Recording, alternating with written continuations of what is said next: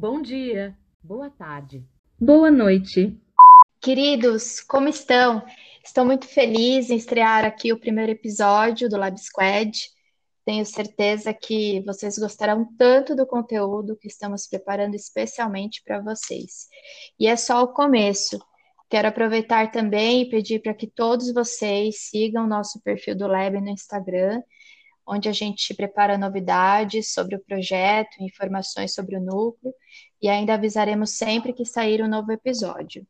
Não esqueçam, prometam que vão seguir lá, é arroba FDSBC. E o tema de hoje do episódio é o consentimento como base legal para tratamento de dados na relação de emprego. E aí, Rô, o que, você manda pra gente? Fala aí, pessoal, tudo certo por aí? Isso aí, Dani. Hoje a gente está aqui com uma convidada expert no, no assunto. Mas antes, para que todo mundo possa ficar na mesma página, apesar que nossos alunos já tiveram aula sobre isso, eu gostaria apenas de lembrar que dado pessoal vai ser, que vai ser muito citado aqui no, no nosso episódio, é toda informação relacionada a uma pessoa natural, identificada ou identificado. Meu RG, e-mails, telefone, CPF, são apenas alguns dos exemplos de dados pessoais. O tratamento desses dados, que é basicamente toda operação realizada com eles, desde a coleta e armazenamento até o uso, processamento é, e outras operações que são realizadas com, com esse tipo de dados, dependem de uma das hipóteses legais de autorização para essa realização, também conhecida como base legal para tratamento. Uma dessas hipóteses é o consentimento. A própria LGPD conceitua o consentimento como uma manifestação livre, informada e inequívoca pela qual o titular do dado pessoal autoriza o tratamento por uma determinada finalidade. Mas vem cá, você acha mesmo que uma relação em que o titular do dado pessoal é vulnerável, como é o caso de uma relação trabalhista, o consentimento é completamente livre? E para a gente falar disso hoje, nós trouxemos aqui a Tatiana Bering Roxo, advogada e professora. Seja muito bem-vinda, Tati. Oi, Rodrigo. Bem-vinda, Tati. Obrigada, Daniela e Rodrigo. Estou super honrada em estar aqui no primeiro episódio. Muito obrigada pelo pois é. convite. É. e Está muito feliz. O mundo é das mulheres. Exato, estou super feliz e adorei a explicação do Rodrigo. É. A gente tenta trazer sempre de uma forma mais fácil aqui, porque tem muita gente que sabe, mas nem todo mundo tem, tem esse, essa base, né? Então, acho que para tornar mais acessível para todo mundo é legal é, trazer uma breve explicação. Mas antes da gente entrar no, no tema principal, Tati, primeiro, novamente, obrigado por ter vindo, seja muito bem-vinda. É, como você se apresentaria para todo mundo que está ouvindo a gente em apenas um tweet? Olha, da forma mais breve possível, eu sou advogada e professora na área trabalhista há mais de 10 anos e já há muitos anos eu estudo privacidade e intimidade dentro da relação de emprego. Muito bem, bem, bem no tweet mesmo. É, falei, tem que ser rápido. É, é, é, Tati, bom, a gente está muito feliz, não, não poderia começar melhor esse nosso primeiro episódio, tão bem representado por você. Eu também já advoguei muito na área trabalhista, e logo que o Rodrigo falou que você viria, minha cabeça já começou a borbulhar de várias ideias e perguntas. Mas para a gente começar, é, eu queria já até pensando até nos meus colegas da área trabalhista, mas quem já não trabalha e não quem não tem a menor familiaridade com tecnologia. Você imagina que é possível uma pessoa que trabalha e atua na área trabalhista estudar esse tema sem entender nada de tecnologia, como que você enxerga isso hoje? Como que você pode explicar isso para gente? Gostei dessa pergunta, achei bem interessante e importante, né? Porque eu, eu, eu vejo o seguinte, não só em relação à Lei Geral de Proteção de Dados, mas em relação à nossa vida atual, a forma como as comunicações mudaram ao longo dos anos, a forma de se comunicar, né? Como, é, como a gente tem, teve aí é, avanços tecnológicos que encurtaram distâncias e possibilitaram diversos negócios que antes a gente nem imaginava que poderiam ser feitos. e além disso, a gente teve o, a, o procedimento eletrônico na Justiça do Trabalho e tal. Eu acho que uhum. hoje em dia a gente precisa entender de tecnologia para que a gente não esteja totalmente fora do, do nosso ambiente de trabalho, é. sabe? Então, assim, como.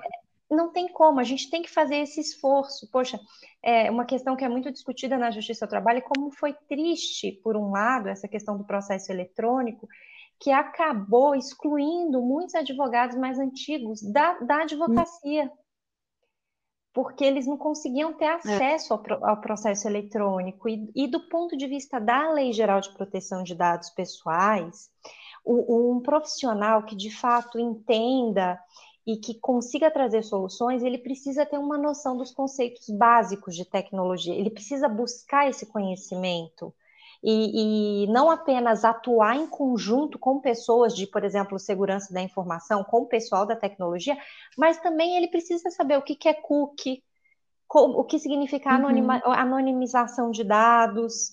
Então, acho, acho que é, é, é, uma, é um desafio, mas é necessário. Que às vezes as pessoas imaginam que vão ter dois tipos de profissionais, né? Uhum. É, o profissional da tecnologia. Aquela cultura, isso, é. E que não vai ter essa. É, não vai ter, de, de alguma forma, essa unificação né, de, desses dois mundos. Vai ficar preservada a cultura, os valores, e na verdade não, você pode, pode unir, né? Você tem que, na verdade, agregar esses valores, esse conhecimento. Com certeza. Para seguir junto, não, né? Dani, com certeza. Hoje em dia a gente vê aí o visual law, né? Então tem as petições feitas de forma uhum. diferente, tudo isso é tecnologia.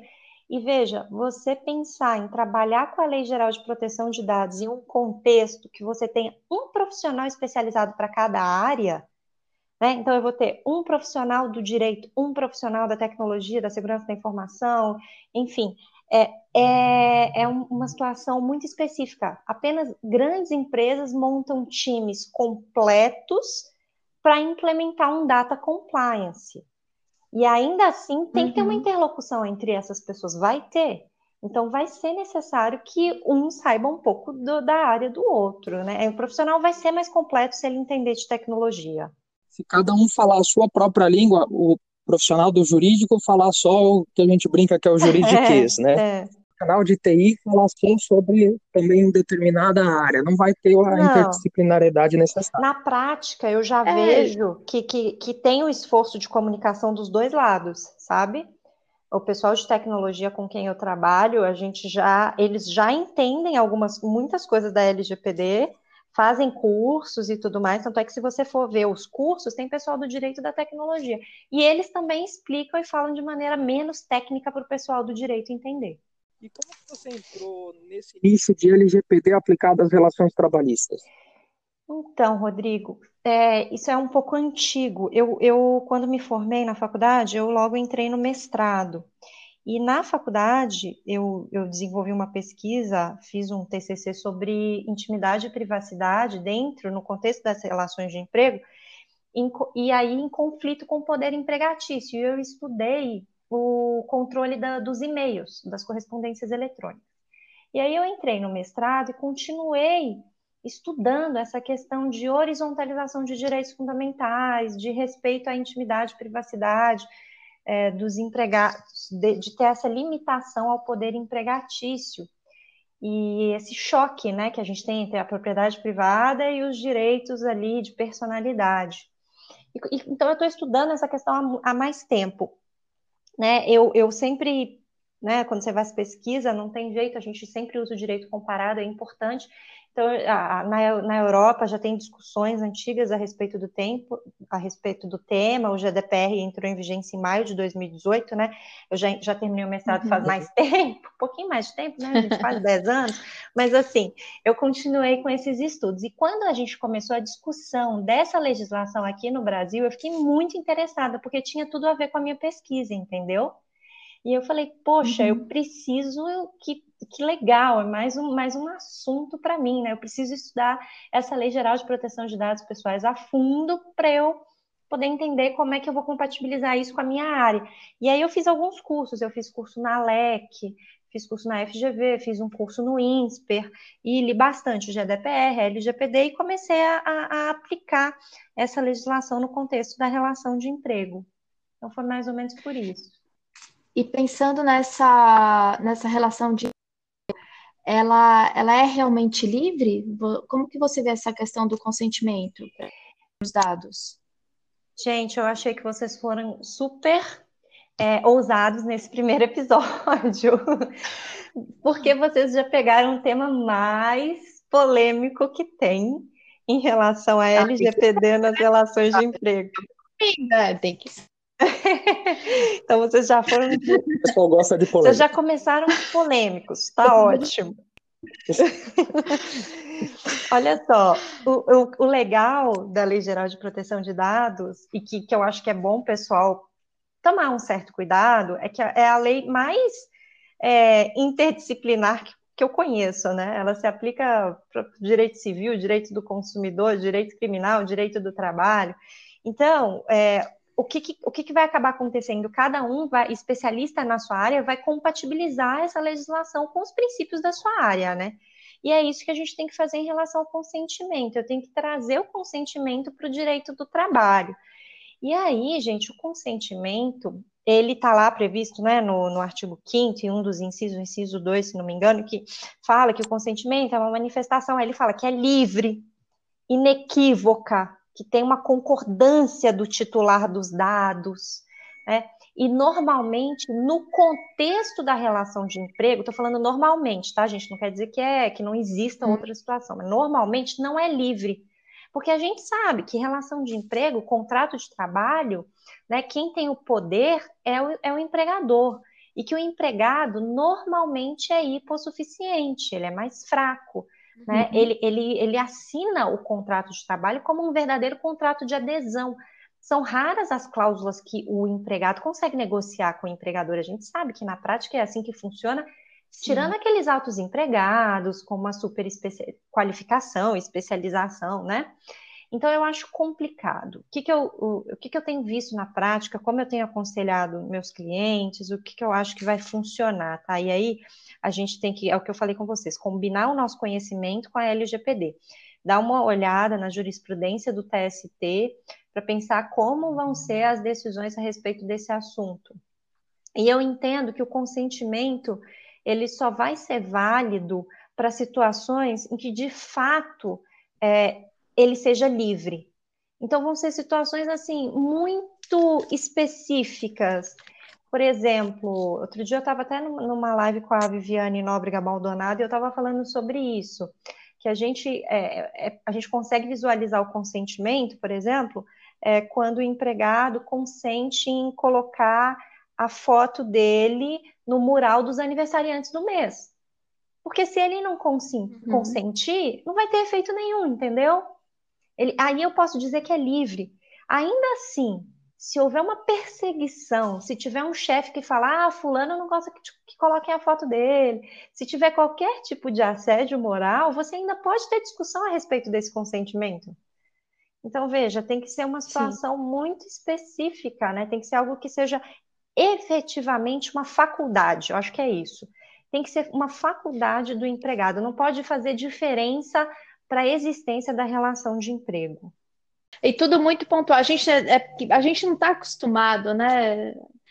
É, pelo menos corporações, talvez não sei direito, mas eu sempre trabalhei em escritórios de médio e grande porte. A gente uhum. ainda não está nessa cultura, né? Parece que tudo pode, né? Não, pode é... todas as brincadeiras, todos os eu... acessos ou pelo menos quando você entra, você já aceita tudo. É, exato. E com essa crise que a gente está vivendo, a tendência é que, que isso piore, na minha visão, tá? É, é,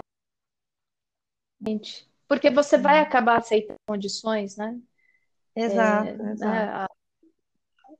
A, a, falta de condição, aceite qualquer condição ou não, não sei.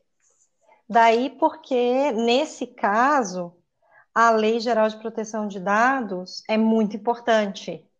Porque se Sim. você tem uma legislação, um regramento a respeito do assunto, aí você não precisa passar por aquele constrangimento, porque o empregador já não vai adotar a postura. que ele sabe que está errado. Sim. Né? Sim, ele já tem um termo, né? Que já garante que ele já não vai fazer. Não, eu digo assim, se, se, se você tem uma lei em vigência, quando Uhum. você está lá no Data Compliance, quando você está no seu programa de implementação da Lei Geral de Proteção de Dados, você vai cumprir todos os requisitos da lei, você já sabe que o consentimento só pode ser dado se ele realmente for livre. E se você submete o empregado né, a uma situação que não seja livre, você está criando um passivo trabalhista. Então você não está sendo, Sim. você não está tomando uma decisão inteligente de negócio, entendeu? E justamente na hora de implementar isso, é, na prática a gente acaba percebendo que o consentimento vai ser a última das hipóteses, né? Que o, que o controlador vai tentar utilizar de base legal. Então, sempre que possível, colocar no contrato de trabalho, no, Exato, exato. em alguma das outras, né? Cumprimento de obrigação legal ou coisas do tipo, para poder evitar justamente cair nesse, nessa discussão que é bem casuística. Rodrigo, vo- não sei se você lembra, mas no início da LGPD o pessoal falava consentimento é a base legal número um. E aí quem já tinha estudado, né, Lei Geral de Proteção de Dados falava, gente, pelo amor de Deus, não, consentimento é o último, é o mais perigoso. Vamos usar todas as outras bases legais antes de pensar no consentimento, né? Eu gostaria de avançar Vamos mais lá. um pouco ainda nesse debate. É, nós sabemos que em outros países, algumas empresas já têm adotado a implementação de microchip subcutâneo em Uhum. empregados para, dentre outras finalidades, controle de acesso ou forma de identificação. Em países como a Suécia, esse tipo de coisa já é mais difundida.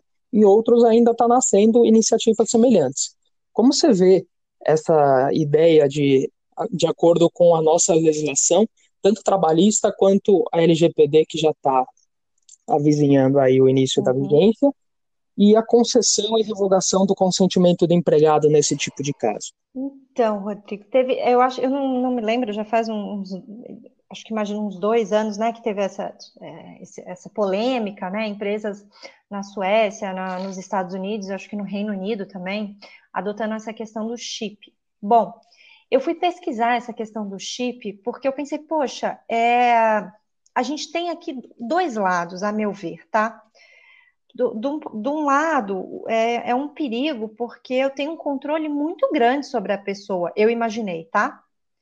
Por outro lado, do ponto de Uhum. vista de segurança, talvez seja inte- inteligente, porque apenas a pessoa com aquele chip poderia, por exemplo, logar no computador, é, ter acesso a um documento que Sim. foi enviado para a impressora, abrir determinada sala, coisa que um cartão, se eu perco, qualquer um pega e tem acesso, certo? Então, de segurança de Sim. dados, eu acho que a gente está na mesma página. E aí eu falei, poxa, mas ao mesmo tempo, imagina implantar um chip, isso é uma coisa, é, poxa, é muito nova para a gente, né? Muito diferente. E quando eu fui pesquisar, o que eu vi ah, as pessoas falando, até o diretor dessa empresa sueca que foi aqui implantou nos funcionários e o pessoal da de uma empresa ame- norte-americana que criou esse chip, é que ele ainda não tem funções de controlar as pessoas que estão com, com, com o chip. Então, não tem, por exemplo, função de GPS. O que esse chip tem é uma funcionalidade que é a mesma de cartões de crédito. Então, ele abre, ele, ele desbloqueia portas, ele acessa computador e ele é, você consegue fazer compras, tá? Como se fosse um cartão de crédito mesmo.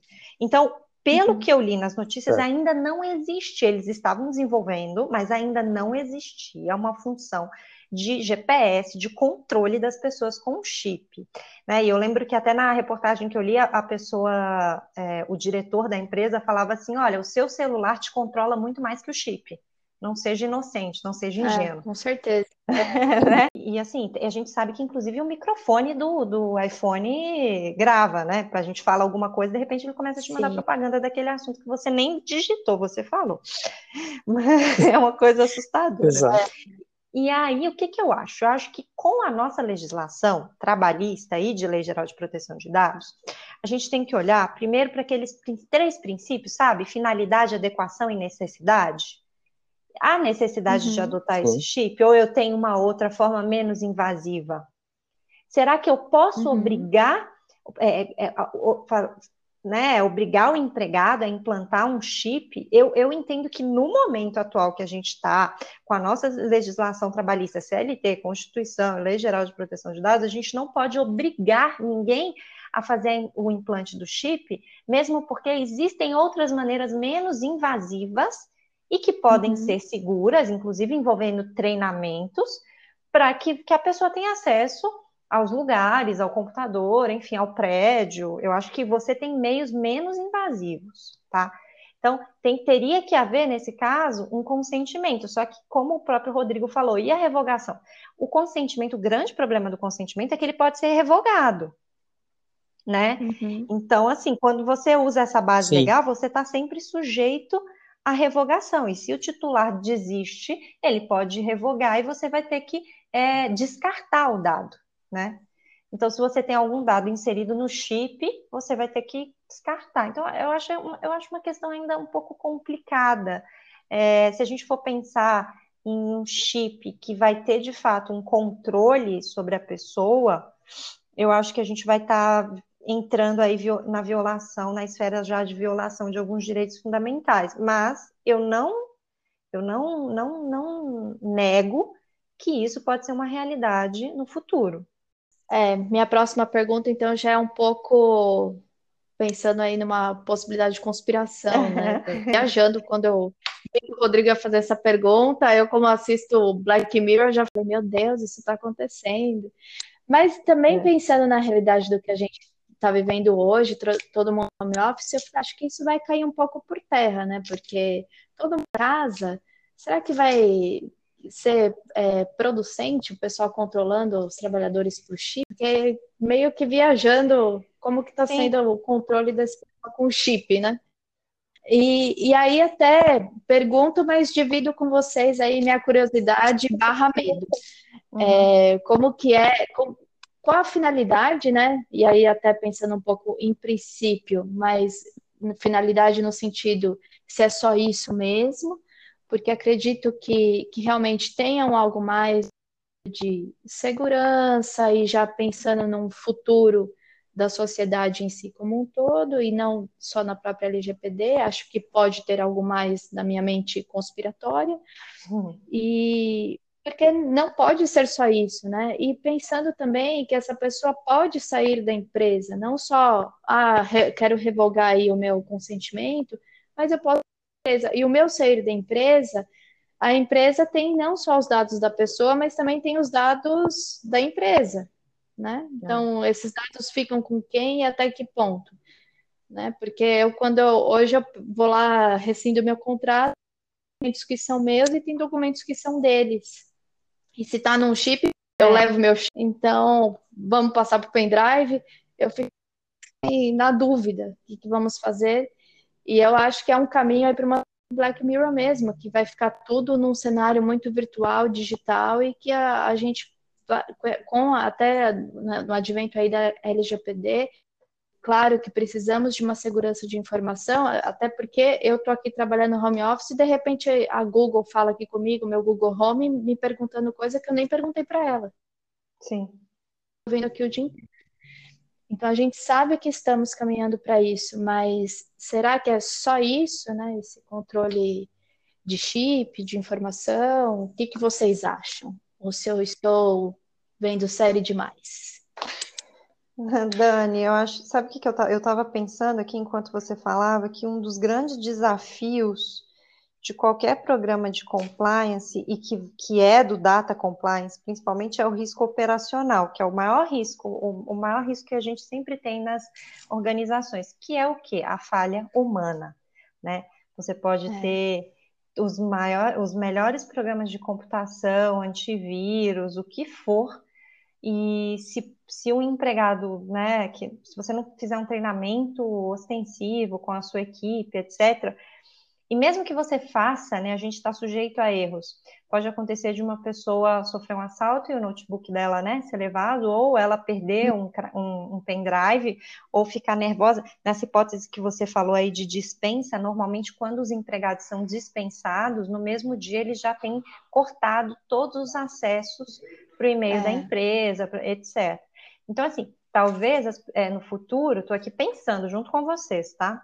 Mas uhum. eu acho que uhum. talvez no futuro essa seja uma justificativa. Vamos usar o chip porque é mais seguro, sabe?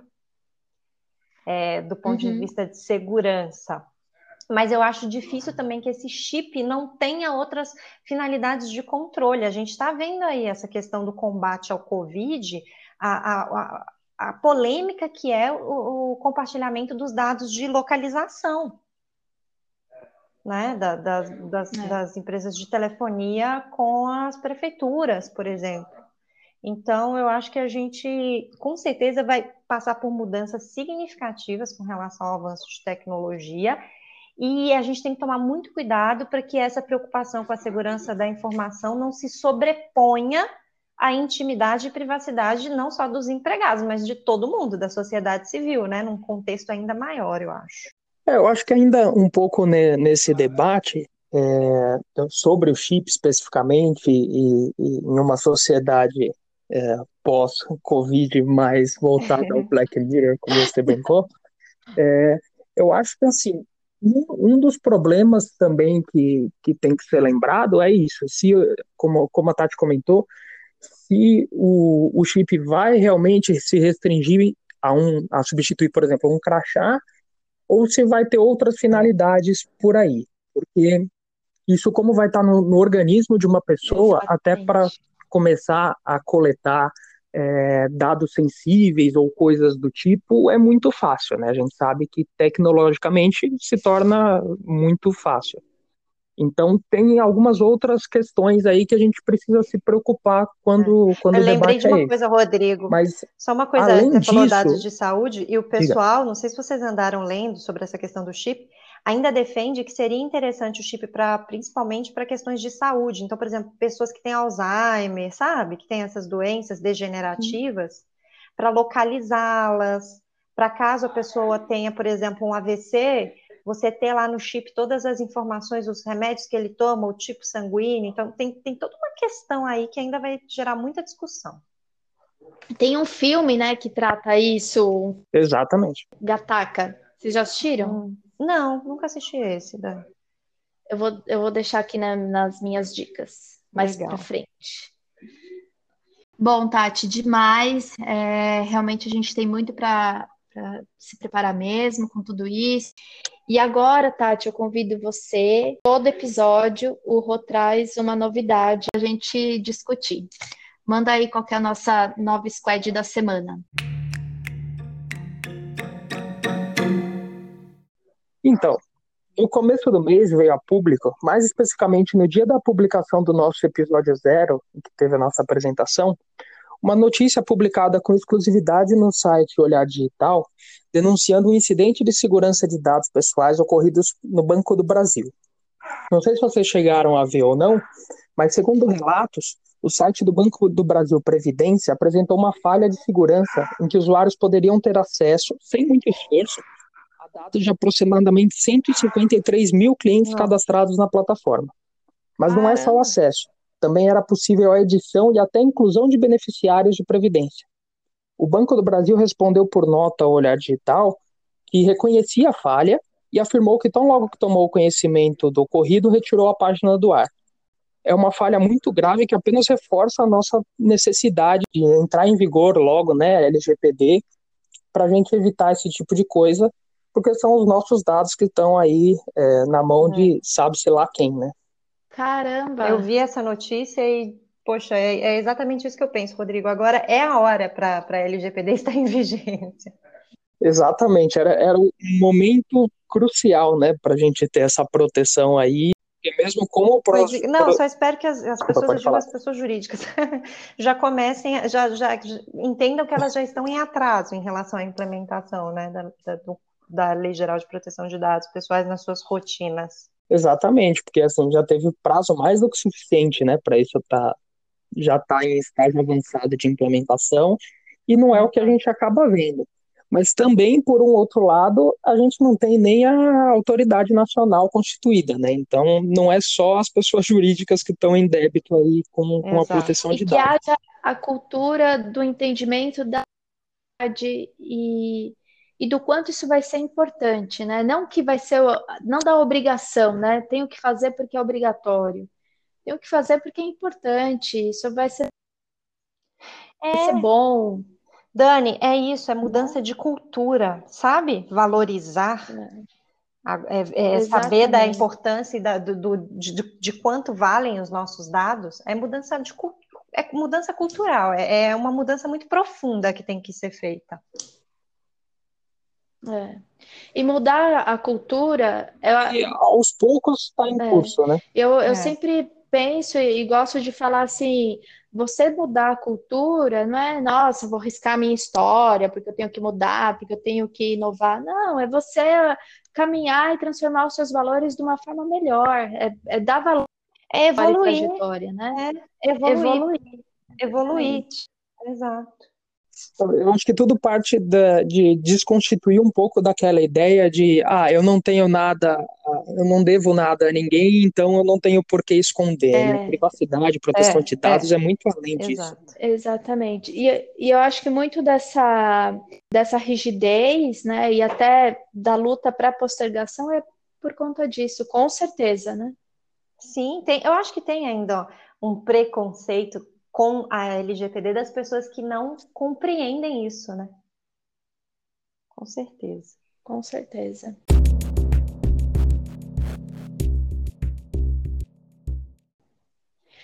Tati, agora é a sua vez. A gente vai pedir para ficar recomendar algo que você goste, um livro, um filme, uma série. Ah, pode ser qualquer hum. coisa bacana que você queira compartilhar aí com a gente. Vou fazer o seguinte, vou compartilhar então duas séries e dois livros. Uma série, uma mentira, um documentário, uma série, né? É, um documentário que eu acho que, poxa, para quem está estudando a Lei Geral de Proteção de Dados é, é, muito importante, é aquele Privacidade Hackeada, que, que, né, que mostra o caso do Cambridge muito Analytica, bom. que estimulou a legislação a respeito do assunto, porque é a partir dos fatos sociais que os estados é, legislam, né? Então, foi justamente por conta desse caso uhum. que houve a, a, legislação de proteção de dados pessoais. Então, acho muito importante todo mundo assistir. Eu, e aí, eu vou dar uma dica aqui agora de uma série também que eu comecei a assistir essa semana, mas é que vocês me fizeram lembrar dela, porque é, não tem a ver com Lei Geral de Proteção de Dados Pessoais, mas tem a ver com cultura, com valores, na verdade, valores de vida, que é a série que chama, em inglês é The Last Dance, e é o último arremesso, que é o, a série que fala da vida do Michael Jordan. E por que, que eu tô falando isso? Porque é incrível como, primeiro que ele era um, é, um, é, né, é um cara obstinado, muito focado e que corre atrás do que ele quer, mas principalmente porque eu, eu acho é, incrível como a gente muda e às vezes a gente não percebe como a gente muda. Então, por exemplo, nos jogos de basquete, antigamente, o pessoal apanhava, era, era briga dentro da quadra e, e não tinha falta. E hoje em dia, em relação não só ao basquete, mas a maior parte dos esportes, olha como a nossa cultura mudou e como qualquer é, tipo de, de agressão é punida com falta grave. Então, veja, gente, algo que a gente achava uhum. que era absolutamente normal, hoje em dia é um absurdo. E não é, é, é poxa, a gente, eu tô, tô, falando de jogos dele, começou em 84, teve em 97 ainda eram assim os jogos. Então, poxa, não é algo tão distante assim, sabe? É, então, essa mudança ela vai acontecer também, né? A gente evolui, a sociedade está aí para isso. E livro, eu acho que tem dois muito bons e básicos e que todo mundo tem que ler também, que são clássicos, que a maioria das pessoas até já leu, mas que eu gosto muito, do George Orwell, sempre falo errado o nome dele, George Orwell, é, o 1984, que tem tudo a ver com Black Mirror, com LGPD, com tudo isso, que é muito bom. E um outro dele que eu gosto muito também, que é A Revolução dos Bichos que também tem tudo a ver uhum. com a questão política que a gente vive e tal. Então, eu acho que esses dois livros são dois livros, assim, básicos para a gente começar a pensar e criticar e entender as coisas que, que acontecem em torno dessas novas relações aí. São livros, né, que são clássicos. Então, vou deixar essas dicas aí. Perfeito. Eu vou deixar minha também. É, filme que fala Ah, olha. conspiratório de chip, mais. É um filme super antigo, acho que 90 e pouco. Uhum. E ele fala, retrata sobre exatamente isso. A pessoa tem, eles monitoram tudo que a pessoa tem no corpo e só as pessoas mais saudáveis vão conseguir os melhores empregos, as melhores coisas. E é super interessante porque nasceram dois irmãos gêmeos. E um é muito doente e um é muito saudável. E os pais dão preferência por mais saudável do que o mais doente. Olha só. E é muito legal. O filme é um suspense, é bem interessante. Assistam que vocês vão gostar. Eu assisti ele, eu era muito pequena e depois, quando eu era mais velha, eu fui assistir de novo para compreender. E o filme é fala o que a gente vive hoje. Uhum. E livro, um livro Gestão do Amanhã, é um livro que fala sobre todas as empresas da atualidade, desde Blockbuster até Netflix, como uma foi comprando a outra, comprando a outra, comprando a outra, até virar tudo o que a gente tem hoje. Muito legal esse livro. Eu leio e releio, ele, tem muitas ideias de empreendedorismo e gestão, eu gosto bastante. E eu sou meio atirada, eu já mandei mensagem até para o escritor, porque eu faço essas coisas. Tá certo. Vou me envolvendo com as pessoas. E eu tô curtindo muito uma página no LinkedIn, não sei se, não Ah. sei se você, que chama Lá na Firma. Ah, e eles então. estão, vejam, porque é muito, é engraçado, é descontraído, e eles estão dando é, textos curtos e dicas sobre coisas atuais, e eu converso também com eles, eu Uhum. escrevo muito, mando mensagem para todo mundo, e enfim, tem sido algo que eu estou curtindo bastante fazer nessa quarentena, porque eu converso com todos, são as minhas dicas. Legal, Lá na firma. anotei. Muito boas dicas das duas. Os que, o- os que eu ainda não assisti, no caso, a, a série indicada pela Tati, eu anotei aqui também para assistir. Mas a minha dica de hoje não está relacionada diretamente com proteção de dados, mas está relacionado com dados. Eu indico a leitura de um livro chama Small Data, de- do Martin Lindstrom. Esse livro retrata basicamente a experiência do autor como um consultor de empresas ao longo da sua carreira. Basicamente, ele era pago para investigar o comportamento de consumidores e possibilitar aos contratantes dele uma visão que melhorasse, de certa forma, a relação entre o fornecedor, que era aquela empresa, e o consumidor. Nós vivemos na época do, do conhecido Big Data, né? Mas esse livro, que tem como subtítulo Como poucas pistas indicam grandes tendências, demonstra como até pequenos dados já dizem muito sobre as pessoas e sobre tendências e, e tem um uso empresarial muito grande. Em 2016, ele foi indicado como o melhor livro de negócios. Para quem ainda Gente, não vou sair conhece, desse podcast com dois Ótimo. livros para ler, meu Deus do céu. Olha, esse livro ele é bem curtinho, você consegue ler ele Ainda rapidinho, Então, mas é gestão da muito manhã bom, e assim, vale a pena. Ótimo. Gente, não, eu quero agradecer vocês, adorei, foi super agradável. Muito obrigada pelo convite, estou sempre à disposição. E, poxa, as discussões foram muito interessantes, tenho certeza que eu vou acompanhar todos os episódios de vocês. Nossa, a gente fica feliz, Tati. Foi um incrível presente. E espero que, como tem muito assunto aí relacionado a trabalhista e, e LGPD, espero que você possa retornar em breve aí para a gente tratar sobre Com novos certeza, assuntos estou à polêmicos. disposição. Bom, é isso aí, pessoal. Esperamos que tenham todos gostado do episódio de hoje. Gostaria de agradecer muito a Tati, que rapidamente topou quando eu a convidei para participar do nosso bate-papo aqui no Lab Squad. Sei que agora será grande a nossa responsabilidade depois desse primeiro episódio, é, que a gente conseguiu trazer a Tati aí para manter o alto nível dos convidados para vocês, mas a gente garante que esforço não vai faltar. Aqui ficou meu obri- muito obrigado, Tati. Tenham todos um bom dia, uma boa tarde, uma boa noite. Até o Tati, próximo episódio. obrigada. Obrigada a vocês. Obrigado e até a próxima.